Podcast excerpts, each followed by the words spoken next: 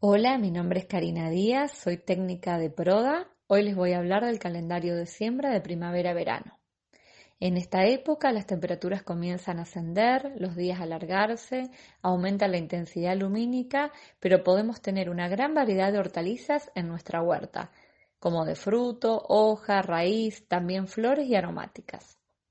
Los cultivos propios de este periodo son tomates, berenjenas, pimientos, zapallos, pepinos, melón, porotos, albahaca, maíz, entre otros.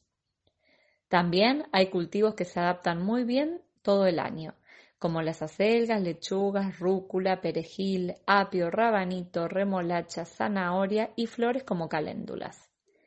A los cultivos de hoja es recomendable colocarle una media sombra para protegerlo de las intensas temperaturas.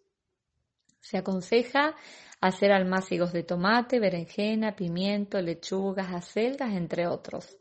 Podemos hacer siembra directa con el zapallo, melón, poroto, maíz, rúcula, zanahoria, remolacha. Siempre respetando las distancias de siembra. La profundidad de siembra es dos veces el tamaño de la semilla.